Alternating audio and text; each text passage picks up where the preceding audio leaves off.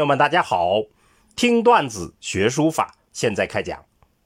上次我们讲了徐渭论书里的段子“高书不入俗眼”，今天我们要讲祝允明评书里的段子“公性与神采”。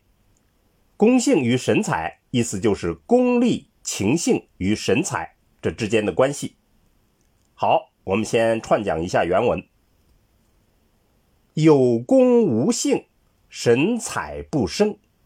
意思就是说，有功力无情性，那么神采就不会生出；有性无功，神采不实。有情性而没有功力，那么神采就虚而不实。这是一个比较简单的段子，我们再来诵读一下原文。有功无性，神采不生；有性无功，神采不实。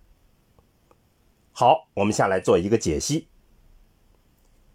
这个段子虽短，却很能代表祝允明的数学思想。这里有一些背景需要先介绍一下。明初的书坛。先是学习元代赵孟頫的风气极浓，可以说一统天下。接着又是抬歌体，还是一统天下。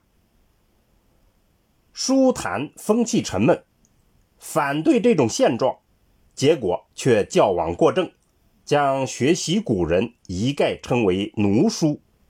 于是盲目的创新，狂怪书风笼罩一时。这些历史对于我们今天来说都是教训。当时，祝允明对这两种极端都是反对的。在这个段子里，他就提出了公性与神采的辩证关系。他说：“有功无性，神采不生。”就是说，神采作为书法的最高端目标。是与人的情性密切相关的。如果没有情性，再好的笔墨功夫也生不出神采。我们这里可以引用祝允明的一句题诗里头说的话：“胸中要说话，句句无不好。笔墨几层枝，闭眼一任扫。”就是说，胸中要有话来表现。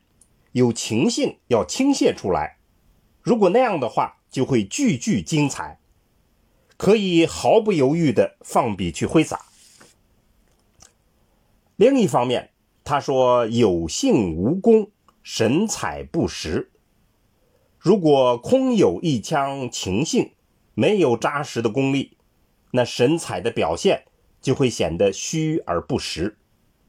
所以，祝允明反对当时奴书之说，还专门写了篇《奴书定》。他其中说：“魏元不从规，拟方不按矩，得乎？”意思就是要画圆，不跟从圆规；要画方，不按照曲尺，能做到吗？显然是不行的。那么这里规矩方圆做了一个比喻。一下子就说清楚了学习古人法书的价值意义之所在。神采作为书法的最高理想境界，历来的论述已经很多，我们这儿就不做论证。那么实现神采的关键，祝允明就提出了功与性两个方面，很值得我们深思。功。具体可以落实为临习古人法帖为核心的练习；性具体可以落实为内在思想感情的培养与表达。功与性这两个方面，联系我们当今的书坛，也许会很有针对性。功要求我们扎扎实实学习古人，练好内功；性要求我们在书法中。要有真的情性来表达，是自己的真实情性，而不是仅仅抄录别人的诗文，而内心空空如也。所以，我们今天段子的结论就是：工与性的统一，揭示了书法艺术的本质。